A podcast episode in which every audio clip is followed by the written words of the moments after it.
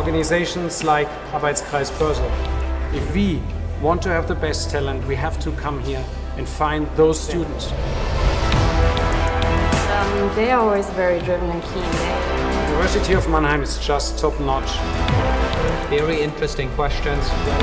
It's a high quality event. Many people. The Arbeitskreis Börse is unique when it comes to students, organizations in Germany. Okay, guten Morgen, Herr Steiger. Schön, dass wir hier, Sie hier zum Interview bekommen haben. Wo, wo sitzen Sie denn gerade? Ja, schönen guten Morgen. Äh, ich sitze hier im Homeoffice in der wunderschönen Pfalz oder wie wir sagen, der Toskana Deutschlands, unweit äh, von Mannheim entfernt. Es lacht die Sonne, also von daher beste Voraussetzungen für einen hoffentlich baldigen Start in das verdiente Wochenende. Ja, genau, wir hoffen hier auch auf schönes Wetter am Wochenende. Die Woche war das ja jetzt nicht ganz so überragend. In der Tat, ja.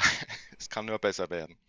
Ja, also wir sitzen hier auch in Mannheim im AKB-Büro und da direkt die Frage, also Sie haben Ihr Diplom in Mannheim gemacht, ähm, erster Schritt des Studiums.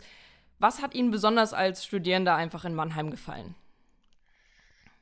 Ja, ich glaube, da ähm, darf ich ein paar Jahre dann noch äh, zurückgehen. Ich bin in Mannheim geboren, bin äh, zwar aufgewachsen dann linksrheinisch, aber auch dann wieder zum Gymnasium rüber nach Mannheim gewechselt und äh, daher bin ich also mit der Kurpfalz und vor allem der Stadt Mannheim ohnehin schon länger eng verbunden und äh, kannte natürlich auch zur damaligen Zeit die Bedeutung, den Ruf der Universität Mannheim im Bereich äh, Betriebswirtschaftslehre, äh, damals sicherlich auch äh, und noch viel mehr heute das ähm, sicherlich Aushängeschild der Region und natürlich auch in Deutschland und darüber hinaus international die Adresse für ein BWL-Studium. Und von daher war es für mich immer schon das Ziel, auch in Mannheim dann zu studieren. Ja, sehr interessant. Ähm, kleine Frage, fallen Ihnen spontan drei Begriffe zu Ihrem Studium in Mannheim ein? Ja, also ähm, auf jeden Fall das Schloss natürlich als die Herberge äh, der Mannheimer Universität mit allen anliegenden Gebäuden. Dann ähm, unf äh, unvergesslich sind die äh, Partys, insbesondere die Norweger äh, Feten, äh, die wir in jedem Semester dort gefeiert haben in den Katakomben und natürlich auch äh, die vielen wunderschönen sonstigen Ereignisse rund um Mannheim, in Mannheim herum und äh, einfach ein, ein super Ambiente, um äh, auf höchstem Niveau äh, Betriebswirtschaftslehre zu studieren, mit auch damals zu meiner Zeit äh, den, äh, mit den führenden Professoren in den verschiedensten Disziplinen, ähm, alles äh, eben herausragende Persönlichkeiten. Ich glaube, der Mix insgesamt blieb und bleibt bei mir hängen als eine sehr, sehr äh, gute Erfahrung. Ja, hervorragend. Das klingt ja super. Von den norwegischen Partys in den Katakomben habe ich jetzt noch nichts mitbekommen oder auch gehört. Ähm, und ja, aber klingt nach einer sehr, sehr ereignisreichen Studienzeit. Für Sie ging Absolut. es ja danach nicht direkt in die freie Wirtschaft. Sie haben jetzt nicht direkt entschieden zu arbeiten. Warum sind Sie denn ähm, in der Forschung geblieben? Ja, auch da äh, ist der Anknüpfungspunkt schon etwas früher äh, zu sehen. Ich war schon nach dem ähm, Vorstudium, äh, damals hatten wir ja noch nicht den Bologna-Prozess mit äh, Bachelor und Master, sondern da gab es noch das traditionelle Vorstudium und das Hauptstudium. Und in den ersten vier Semestern habe ich mich insbesondere, glaube ich, in dem äh, Bereich eben Finanzierung, Investition auch äh, ausgezeichnet. Das war schon aufgrund auch meiner Lehre als klassische Banklehre, die ich noch im Vorfeld der äh, universitären Ausbildung absolviert habe. Das Gebiet, äh, wo ich schon früh entdeckt habe, dass das äh, auch das ist, mit dem ich mich weiter beschäftigen möchte und äh, wurde da dann angesprochen, als Tutor zu arbeiten sodass ich da schon einen Berührungspunkt hatte, angestellt war bei den damaligen Lehrstühlen die die Fächer betreut haben und ich als Tutor dann auch jüngere Studenten bereits ähm, ähm, betreuen durfte, bis hin äh, eben zu verschiedenen Veranstaltungen.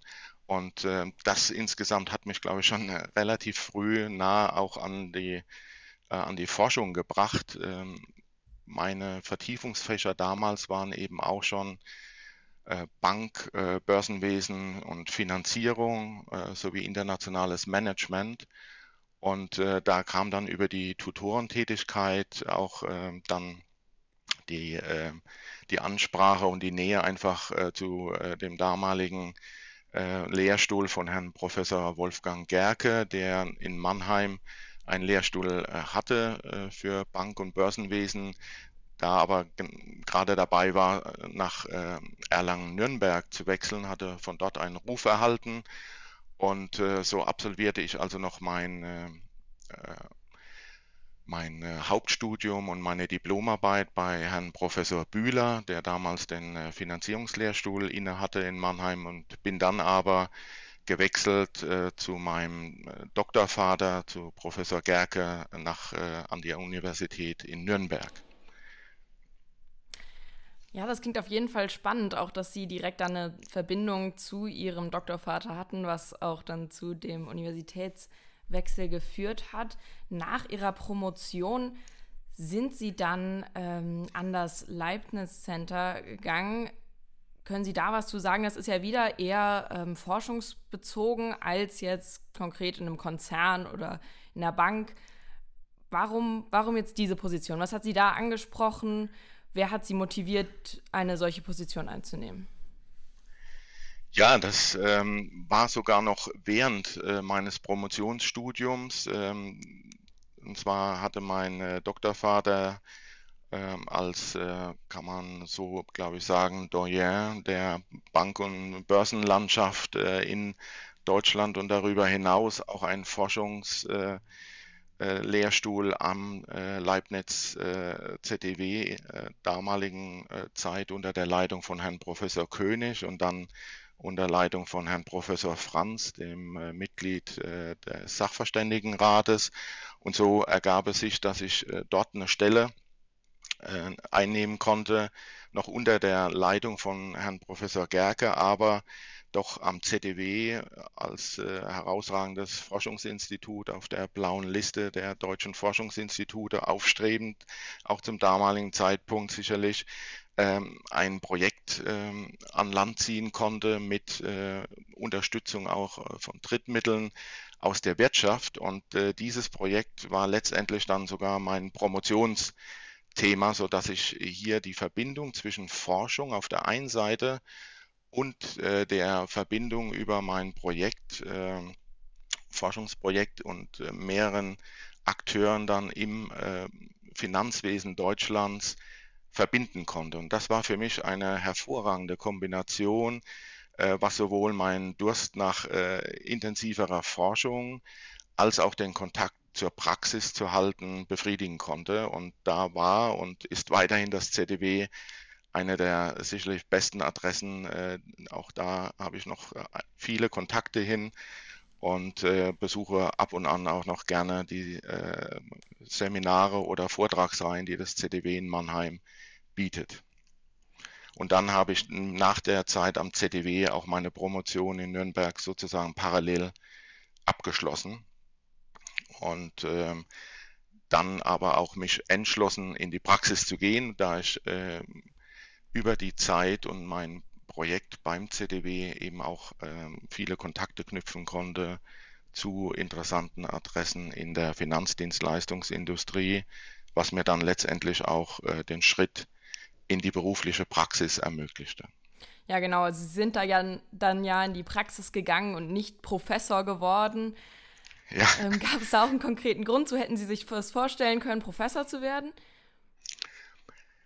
Ah, das ist eine gute Frage, Frau Kassel. Ähm, ich glaube, zum damaligen Zeitpunkt, ähm, auch nach der Zeit, ähm, die sehr spannend, interessant war, war, war ich doch zu der Überzeugung gelangt, äh, mit der Promotion habe ich einen Punkt erreicht, äh, hatte interessante Kontakte, wie gesagt, auch in die Praxis geknüpft und äh, ähm, ich glaube, die richtige Frage hat sich damals dann für mich nur ganz kurz gestellt und es war für mich klar, nein, äh, ich möchte jetzt äh, auch das Wissen sozusagen anwenden und äh, in die in die Praxis überführen, zumal ich mit einem Thema promoviert habe, was zum damaligen Zeitpunkt, das war um 1999, 2000, sicherlich ein Thema auch hatte, das gerade für die Praxis in der Finanzindustrie zunehmende Bedeutung erlangte. Ähm, und zwar habe ich äh, promoviert über ein Thema, den Einfluss ähm, der Corporate Governance auf Aktien ähm, oder börsennotierte Aktiengesellschaften. Und das war zum damaligen Zeitpunkt etwas, was aus dem angelsächsischen Raum äh, so rübergeschwappt ist, wie so viele Wellen. Äh, und ich da als sicherlich einer der ersten eben mich äh, wissenschaftlich mit befasst habe und das Thema konnte ich dann eben auch wunderbar ähm, einbringen in meine erste Stelle äh, in der Praxis. Ja, genau, da haben Sie mir meine nächste Frage vorweggenommen, nämlich ob das Promotionsthema Sie ähm, in Ihrer ersten Stelle da ja, begleitet hat, geholfen hat. Und also Finanzthemen, natürlich war es dann nicht äh, weit weg jetzt bei einer Bank zu arbeiten. Sie sind dann auch zur Deutschen Bank gegangen und haben da auch 20 Jahre verbracht. Was hat denn die Arbeit so spannend gemacht, dass Sie so viele Jahre da verbracht haben? Also Sie waren natürlich in verschiedenen Positionen, aber warum immer weiter bei dieser Bank?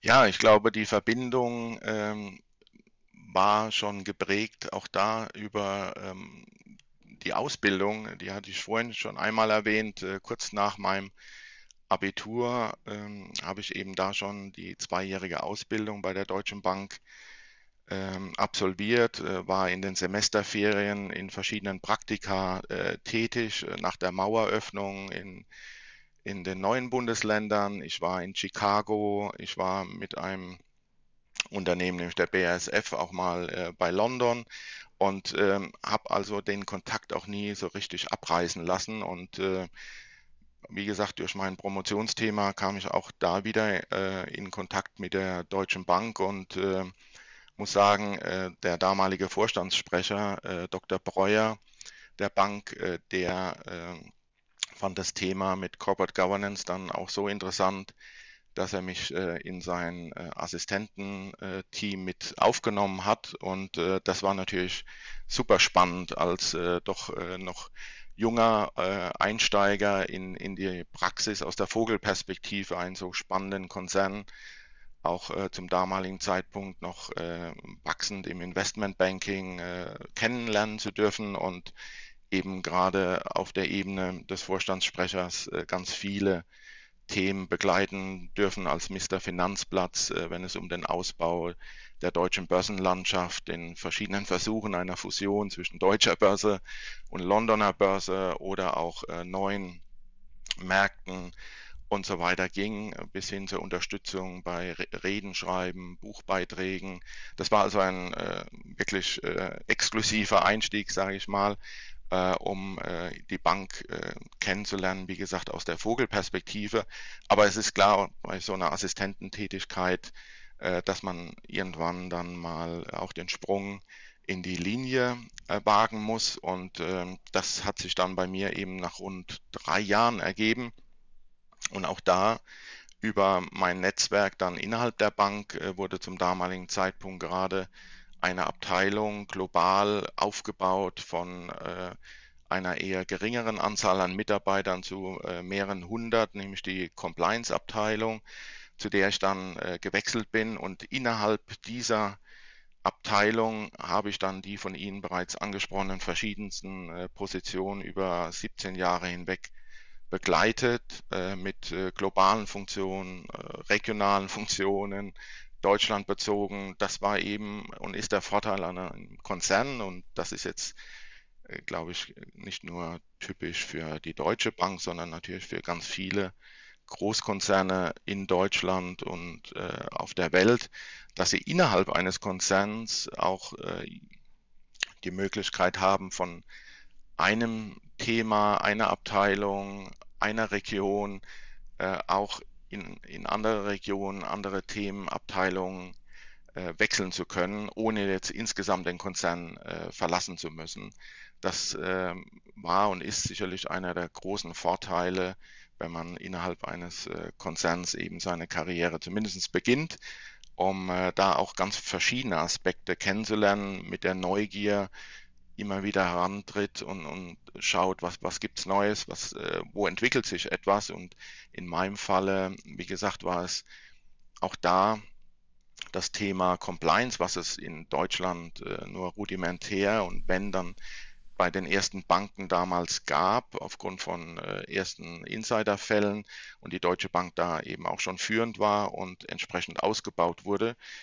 Das bot sich für mich dann an, äh, sofort Führungsverantwortung zu übernehmen, internationale Teams zu führen, äh, eben über den Globus verteilt äh, von äh, Sydney, Hongkong, ähm, dann eben New York, London und Frankfurt.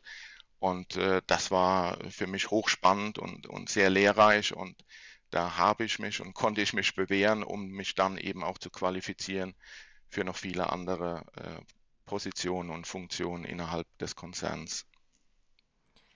Genau, also Sie sagen schon viele Funktionen, viele Positionen, auch mit sehr spannenden, wie ich finde, Namen, äh, Titelbezeichnungen. genau, also Sie haben das ja auch geschafft, zwischen diesen Positionen zu wechseln, zwischen auch ähm, ja, diesen Abteilungen. Wie sind Sie das angegangen? Haben Sie da nach ein paar Jahren gesagt, oh, das finde ich irgendwie spannend oder hat sich eine neue Funktion aufgetan? Hat Sie jemand darauf aufmerksam gemacht? Im, äh, in der Abteilung, dass da eine Funktion sein würde? Oder sie haben Sie zum Beispiel konkret danach gefragt, wie es möglich wäre, einen neuen Bereich kennenzulernen? Was hat Sie motiviert, diese, diese umfassende, diesen umfassenden Blick ähm, von dem Konzern zu bekommen durch die verschiedenen Positionen? Ja, ich glaube, es ist eine Kombination zwischen Push- und Pull-Faktoren. Ähm, zum einen sicherlich die bereits angesprochene Neugier und ähm, auch bei mir schon früher verankerte, ja, das, das Interesse, glaube ich, das äh, breiter, mehr holistisch zu sehen, also nicht zu sehr in eine nur sehr vertiefte dann äh, Fachdisziplin einzusteigen, sondern durchaus auch den Blick noch für das Ganze eines komplexen Gebildes wie eben eines äh, Finanzkonzerns äh, zu haben.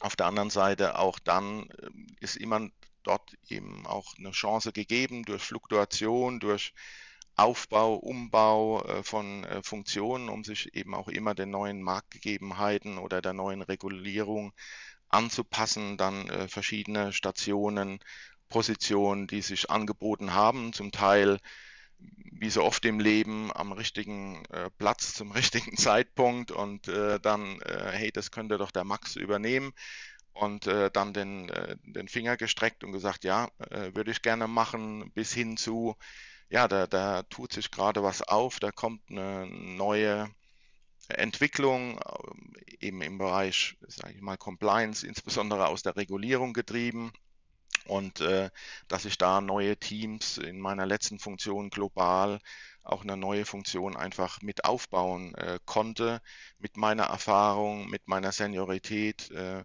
mit meinem auch dann natürlich internen und externen Netzwerk, das äh, sich erstreckte eben über die verschiedenen Abteilungen nach außen hin zu den verschiedenen Behörden, Wirtschaftsprüfern, Anwälten und Kollegen bei, bei anderen Instituten was äh, sehr, sehr hilfreich war und ist, um dann eben auch erfolgreich eine neue Position anzutreten und dort für eine gewisse Zeit äh, eben dann auch wieder die, die Dinge voranzutreiben. Sehr interessant und da finde ich, kann man auf jeden Fall sich was mitnehmen, schauen, dass man etwas nicht zu spezifisch vielleicht angeht und da auch die Möglichkeit hat, in verschiedene Bereiche auch immer wieder reinzukommen, immer wieder was Neues zu lernen, sich immer weiterzubilden.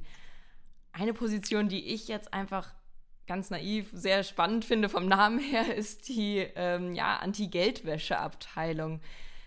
Wie sah da die, die Arbeit aus? Das klingt natürlich hochgradig spannend. War das denn auch so? Was haben Sie da mitgenommen? Was ähm, für Erkenntnisse gab es da?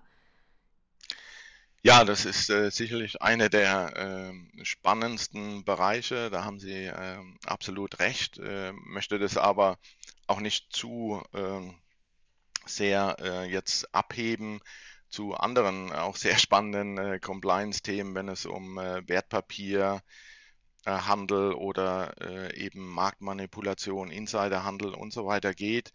Bei der Geldwäsche, das ist eine der Disziplinen, mit denen glaube ich, äh, kann man mit Fug und Recht äh, behaupten, ganz viele Finanzdienstleister auch heute noch ähm, sicherlich ihre äh, liebe Mühe haben, geht es darum, letztendlich ähm, über die verschiedenen Stationen hinweg in dem Verhältnis von Kunden zunächst mal zu identifizieren, zu verifizieren, wer ist denn überhaupt der Kunde der Bank, ähm, mit wem äh, hat man es zu tun? Dem klassischen Privatkunden, dem äh, vermögenden Kunden, dem Mittelständler bis hin eben zu Konzernen aus den verschiedensten äh, Regionen der Welt und äh, zu versuchen, dahinter zu äh, steigen, wer letztendlich, man sagt, der wirtschaftlich Berechtigte ist. Äh, das ist also derjenige oder diejenigen, die tatsächlich die Eigentümer und die Kontrolle über ein Unternehmen ausüben. Das, das ist der Kundenannahmeprozess, der zunächst mal im Mittelpunkt steht. Und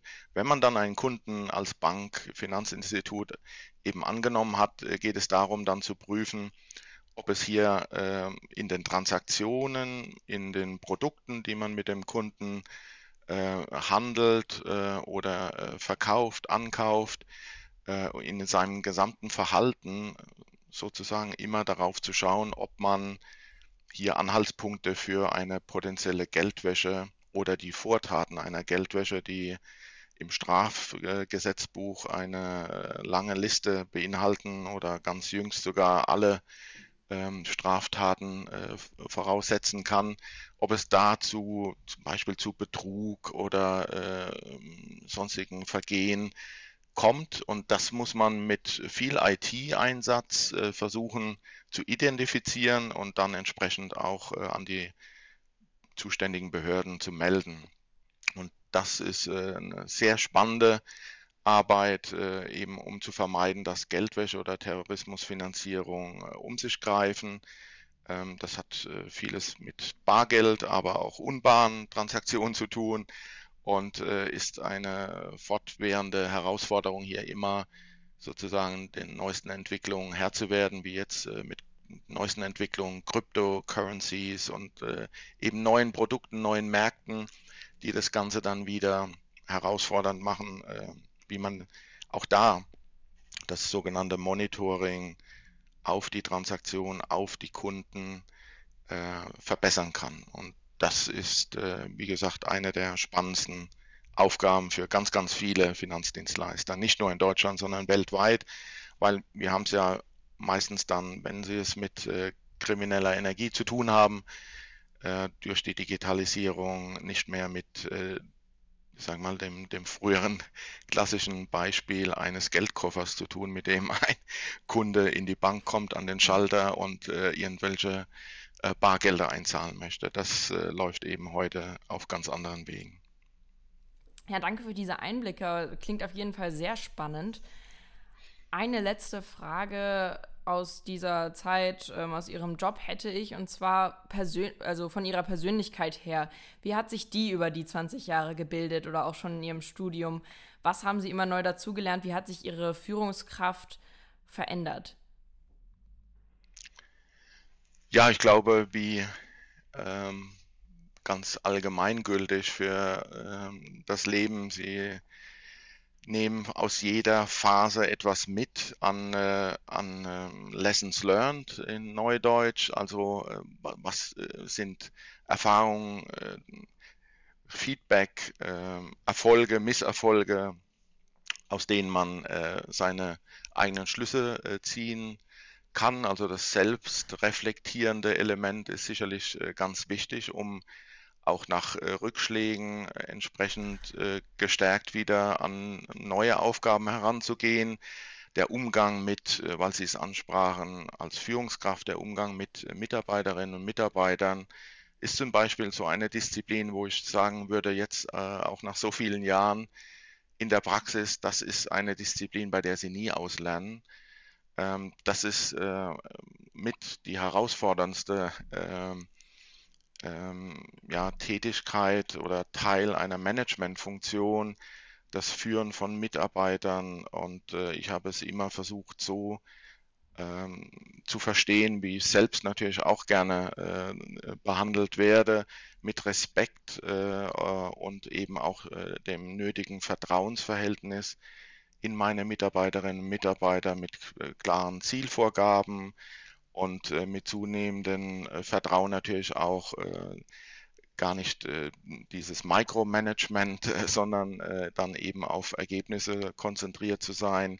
Für mich war es immer sehr spannend, globale, international diverse Teams zu führen, sei es in einer äh, direkten Führungsposition oder eben über die laterale Führung hinweg, äh, den sogenannten Dotted Lines, äh, was eben fachlich angeht, disziplinarisch ja meistens dann vor Ort auch aus arbeitsrechtlichen Gründen und das in Verbindung bringen natürlich mit den Inhalten die äh, und Motivation gemeinsam als Team äh, zum Erfolg beizutragen. Ich glaube, das sind so die Bausteine, an denen ich auch über die verschiedenen Stationen immer wieder hinzugelernt habe, äh, versucht habe, da mein Verständnis auch zu schärfen und mein Verhalten entsprechend auch äh, zu adaptieren, was äh, sich nach meiner Einschätzung und das, was mir gespiegelt wird, äh, wenig verändert hat, sind sicherlich meine Wertevorstellungen. Ich bezeichne mich äh,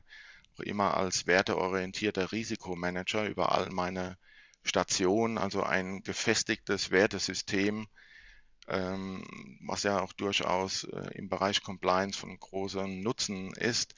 Das ist, würde ich sagen, auch etwas, was mir immer wieder geholfen hat, mir sozusagen den inneren Kompass äh, zu geben und zu wissen, was ich für richtig oder falsch halte.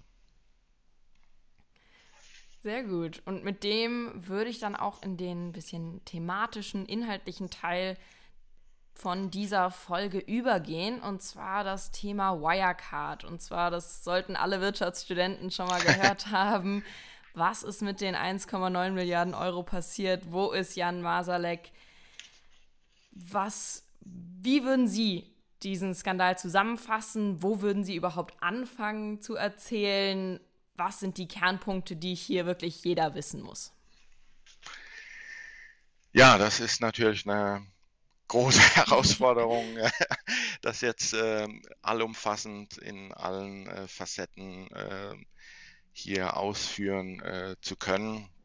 Es ist äh, klar, ich, die Causa Wirecard ist sicherlich einer der bedeutendsten Erfolge und Misserfolge der sogenannten Fintech-Branche aller Zeiten. Als solche wird sie sicherlich in die Geschichte eingehen. Das Schlimmste daran ist, dass die Lehren und Dimensionen dieser Causa nicht zu enden scheinen. Äh, wir lesen jeden Tag, auch ich bin immer wieder äh, fasziniert und irritiert, neue Details, was rauskommt äh, aus dieser Insolvenz, die und das sollte man immer voranschicken, ja vor allem auch über 6000 Mitarbeiter weltweit betroffen hat.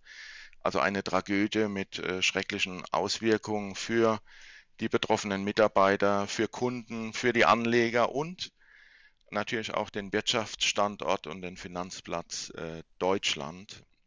Ich selbst äh, habe Wirecard zwar verfolgt über all die Jahre des Aufstiegs, ähm, so richtig mit der äh, ganzen ähm, mit der ganzen Materie, mit dem Komplex äh, habe ich mich dann äh, erst äh, so richtig intensiv befasst, als ich äh, gefragt wurde aus meinem Netzwerk, ob ich einen Vortrag halten könne auf einem Compliance-Symposium äh, mit vielen Fachexperten, mit meinem Hintergrund eben aus der Bankenszene und auf der anderen Seite die äh, Kombination äh, Fintech. Dazu äh, will ich auch sagen, dass ich äh, seit kurzem eben bei einem der äh, dynamischsten Fintechs Deutschlands, nämlich der unser GmbH in Heidelberg äh, selbst tätig bin, um dort die Compliance-Funktion weiter auf und auszubauen. Und diese ganze Kombination hat mich dann gefesselt, sodass ich selbst eingestiegen bin, um Ursachenanalyse aus der Compliance-Perspektive, soweit es eben auch möglich ist, aus den Quellen heraus zu betreiben. Und äh, Sie sprachen es an, diese ominösen 1,9 Milliarden, äh, die ähm, sozusagen als Geisterbuchung äh, scheinbar auf keinem äh, der vermuteten Konten, äh, sei es in Singapur oder am Schluss auf den Philippinen, mehr zu finden waren, sind ja nur der Schaden sozusagen nur in Anführungszeichen, den die äh, Gesellschaft offenbar selbst erlitten hat. Daneben sind es natürlich die Schäden bei den Banken, die Kreditausfälle haben und es äh, kursiert ja die Zahl von über 20 Milliarden Ansprüchen von Anlegern, die äh, hier äh, einem ehemaligen DAX-Unternehmen eben ihr Kapital anvertraut haben und äh, das äh, in einem rasenden ja, Rollercoaster äh, ähnlichen Verfahren ja den Auf- und gleichzeitig Abstieg äh, gezeitigt hat. Wenn wir zurückgehen, Wirecard wurde 1999 mal äh, ursprünglich gegründet, ging im Zuge des Dotcom-Crashs äh, neuer Markt pleite, rekapitalisierte sich unter anderem mit Geldern von Markus Braun, einem ehemaligen KPMG-Berater und Tech-Investor. Er kam dann 2002 als Chief Technology Officer und CEO zu Wirecard.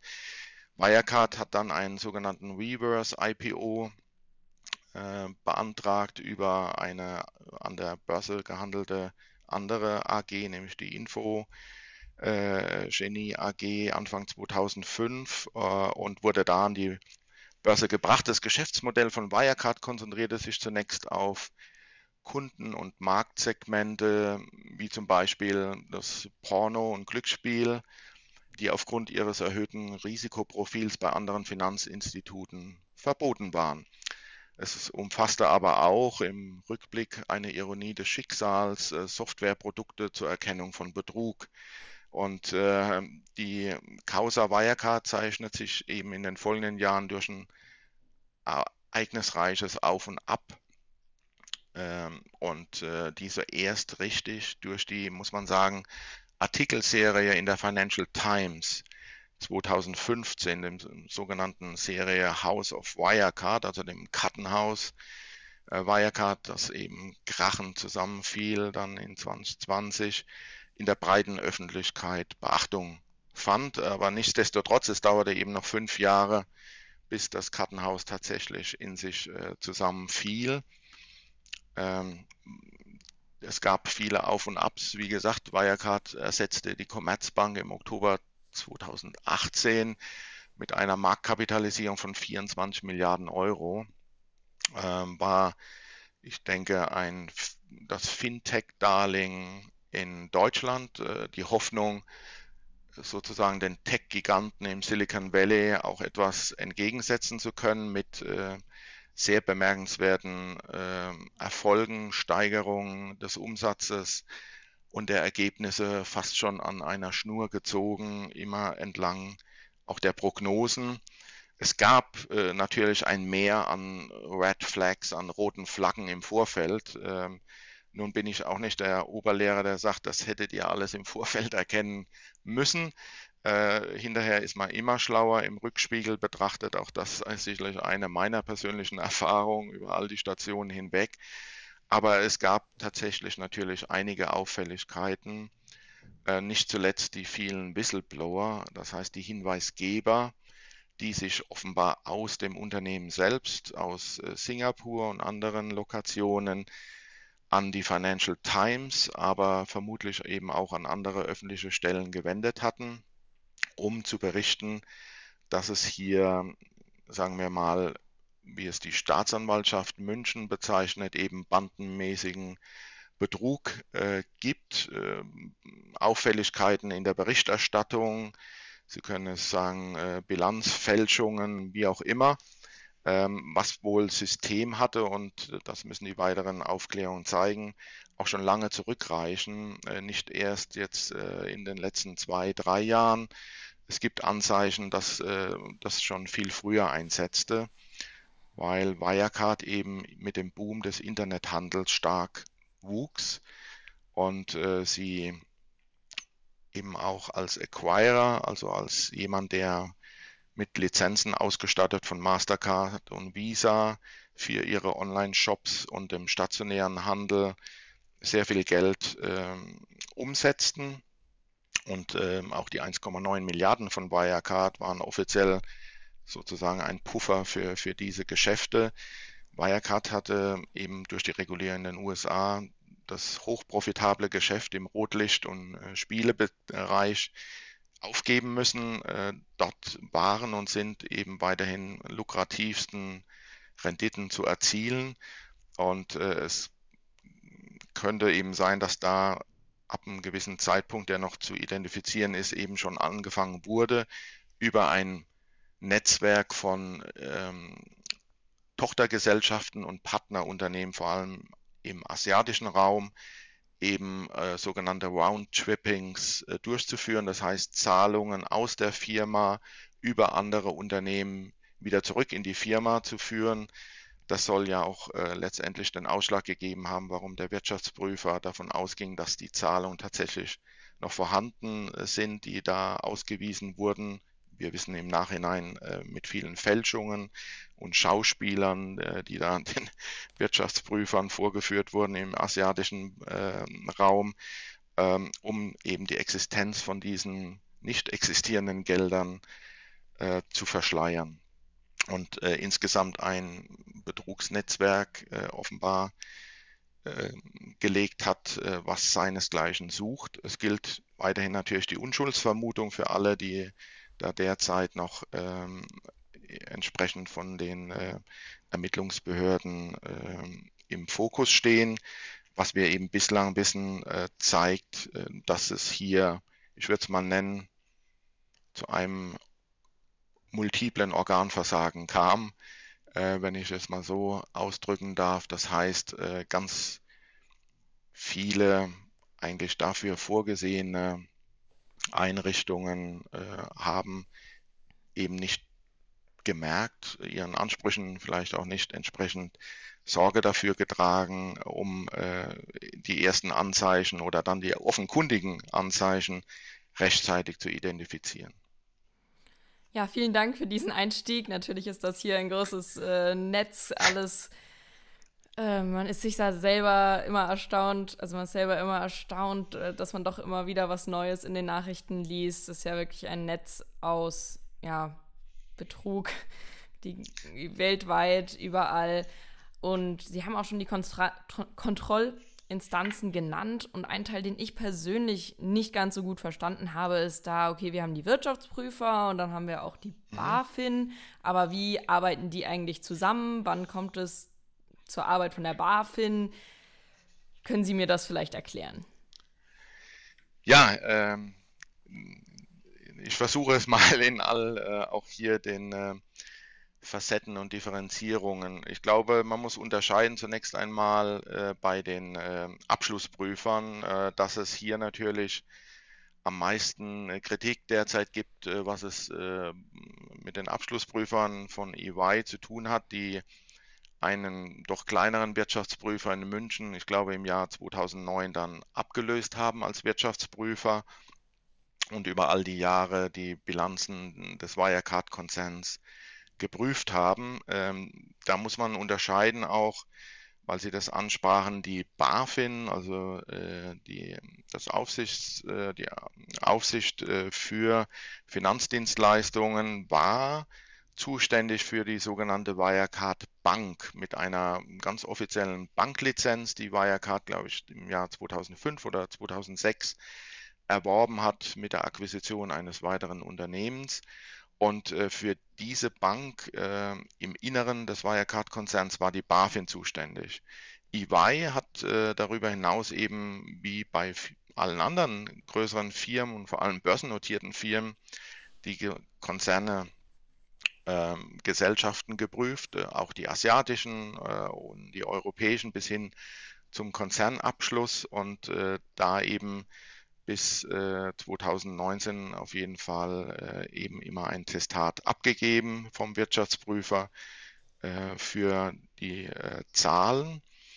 Die BaFin selbst war eben eingeschaltet für die Wirecard Bank hatte Wirecard ähm, den Quellen entsprechend als Technologieunternehmen ähm, eingestuft und nicht als äh, Finanzdienstleister und hatte somit auch keinen Zugriff auf äh, die Gruppe, auf den Konzern.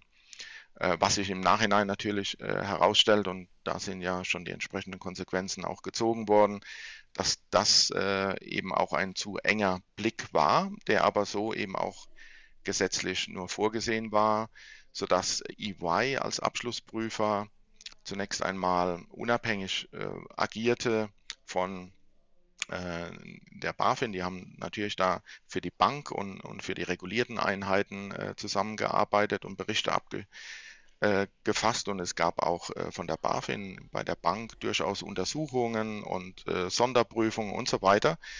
Ähm, aber das große Ganze, äh, muss man sagen, das äh, war eben in den Händen von EY als zuständiger Abschlussprüfer und ähm, ist über all die Jahre offensichtlich eben nicht aufgefallen. Es gab vereinzelte Hinweise, eingeschränkte Testate in, äh, aus dem äh, asiatischen Bereich, insbesondere äh, der ähm, Hauptniederlassung in, in Singapur, aber das hat nicht dazu geführt, ähm, dass es äh, eben das Testat irgendwie verweigert wurde, sondern erst mit der Sonderprüfung durch KPMG, die im Auftrag des Aufsichtsrats dann im Herbst 2019 begonnen hat, sich das Ganze noch einmal unabhängig anzuschauen.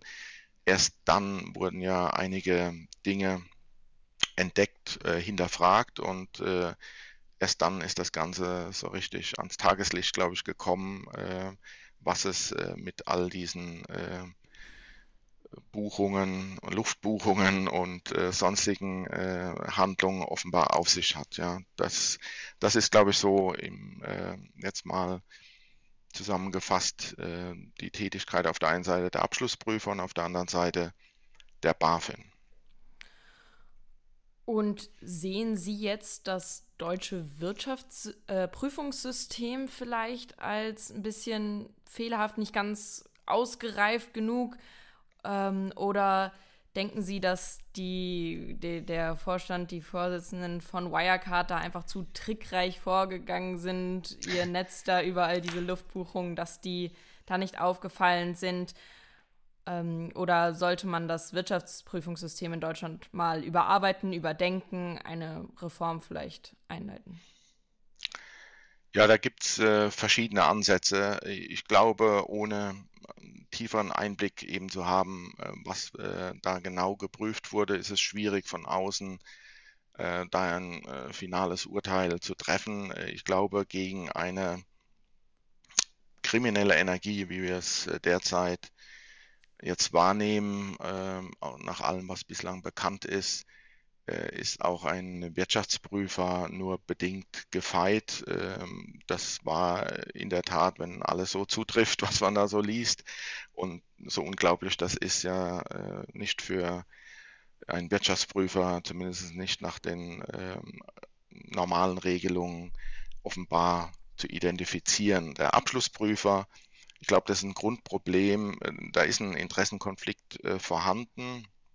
Abschlussprüfer ist gewöhnlich in die Prozesse als Beobachter im Unternehmen eng und über viele Jahre eingebunden und das reicht bei hoher Wahrscheinlichkeit eben nicht aus, um Betrüger zu erkennen.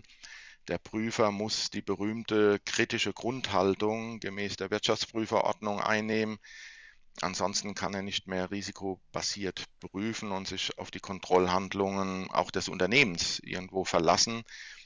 Ähm, ist eben dann die Frage, wann muss ein Wechsel erfolgen von dieser kritischen Grundhaltung in ein Misstrauen bis hin zu forensischen Untersuchungen, äh, wo sie eben andere Instrumente, andere Vorgehensweisen und äh, speziell ausgebildete Prüfer sogar einsetzen. Ähm, bei den sogenannten Big Four äh, gab es schon von der EU in einem Grünbuch 2011 und einer Richtlinie in 2014 ähm, den Vorschlag, äh, eben die Prüferrotation äh, einzuführen. Die wurde jetzt gerade und wird gerade äh, dieser Tage auch gesetzlich bei uns außerhalb der Banken und Versicherungen, wo das schon länger der Fall ist, eingeführt, dass also der äh, Wirtschaft, die Abschlussprüfungsgesellschaft spätestens nach zehn Jahren gewechselt werden muss. Innerhalb der Gesellschaft der verantwortliche Prüfer nach fünf Jahren wechselt, um da ähm, so eine Art Unabhängigkeit, eine stärkere Unabhängigkeit auf jeden Fall herbeizuführen. Ich glaube, was dazu kommt, und das haben die USA schon nach Enron, dem großen Skandal, durchgeführt, ist die stärkere Trennung zwischen Prüfungsleistungen und Nichtprüfungsleistungen des Abschlussprüfers bei geprüften Unternehmen.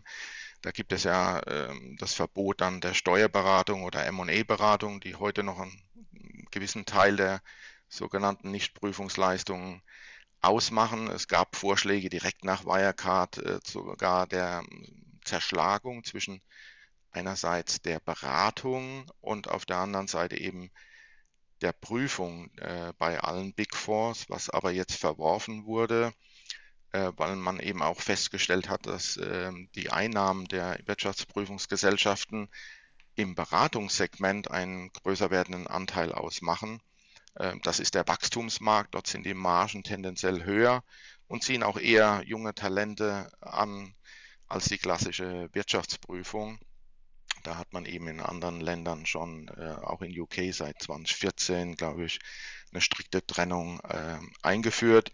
Die Bundesregierung hat jetzt in dem Gesetz, was äh, verabschiedet wurde, noch vom Bundesrat verabschiedet werden muss, dem äh, sogenannten Gesetz äh, zur Stärkung der Finanzmarktintegrität, abgekürzt äh, FISG, auch eingeführt eine Verschärfung der zivilrechtlichen und strafrechtlichen Haftung des Abschlussprüfers was eben auch da sicherlich dazu führen wird, ähm, die Aufmerksamkeit äh, der Prüfer dann entsprechend noch zu erhöhen. Umgekehrt muss man sich dann fragen, ob nicht äh, das Gegenteil eintreten könnte, dass äh, viele kleinere mittelständische Wirtschaftsprüfungsgesellschaften eben dann aufgrund des erhöhten Risikos gewisse Mandate gar nicht mehr annehmen werden. Das gilt es also noch zu beobachten und nachzuschärfen, äh, dass man hier immanente Interessenkonflikte äh, auch entsprechend managt. Ja, vielen Dank. Für mich stellt sich jetzt die Frage, wie kann Deutschland eigentlich wieder ein attraktiver Standort für Finanzen und Technologie werden? Wie kann das Vertrauen wieder aufgebaut werden? Sie sind jetzt bei einem ähm, neuen Fintech-Unternehmen. Gilt es darüber, jetzt neue Startups hier äh, attraktiver zu machen, um Deutschland als Standort besser zu gestalten, international. Was ist Ihre Meinung dazu? Ja, ich glaube, wir haben als Standort alle Voraussetzungen, um äh, gerade in dem dynamischen Umfeld der äh, Fintechs, äh, Legal Techs, äh, Insure Techs und, und dem ganzen Gebiet auch entsprechende äh, erfolgreiche Unternehmen zu fördern, aufzubauen. Es herrscht eine unheimliche Dynamik in Europa mit äh, sehr vielen Übernahmen, Beteiligungen äh, auf dem ganzen äh, Gebiet, auch im weiteren Finanzdienstleistungsbereich. Ähm, das ist eine sehr spannende Zeit. Äh, ich glaube, letztendlich müssen wir versuchen, über all die aufgezeigten Lösungswege. Wir haben es angesprochen bei den Abschlussprüfern, bei den Aufsichtsorganen. Äh, wir haben noch gar nicht gesprochen, natürlich bei den Unternehmen selbst in ihrer eigenen Corporate Governance und ihren Verantwortlichkeiten des Aufsichtsrats, der Kontrollen, Checks und Balances, eben hier wieder ähm, Vertrauen äh, zu finden, indem man die Defizite offen identifiziert und abstellt und hier dann auch wieder nach außen hin äh, sagen kann, bei unserem Wirtschaftsstandort äh, geht alles mit rechten Dingen zu und äh, Wirecard äh, ist hoffentlich eine der wenigen Ausnahmen. Es gab ja schon äh, vor Wirecard äh, auch andere Skandale und Betrugsfälle, und äh, meine Lebenserfahrung lehrt mich, das wird es auch in Zukunft geben, weil äh, man äh, wird die eine oder andere Schwachstelle jetzt äh, ausmerzen und äh, adressieren.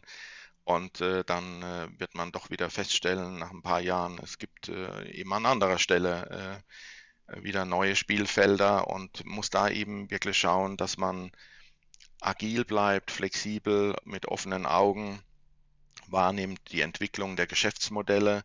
Und wir sind ja äh, in Deutschland äh, zum Glück äh, jetzt nicht auf einer nationalen Insel, sondern sehr stark eingebunden in Europa, in den Welthandel.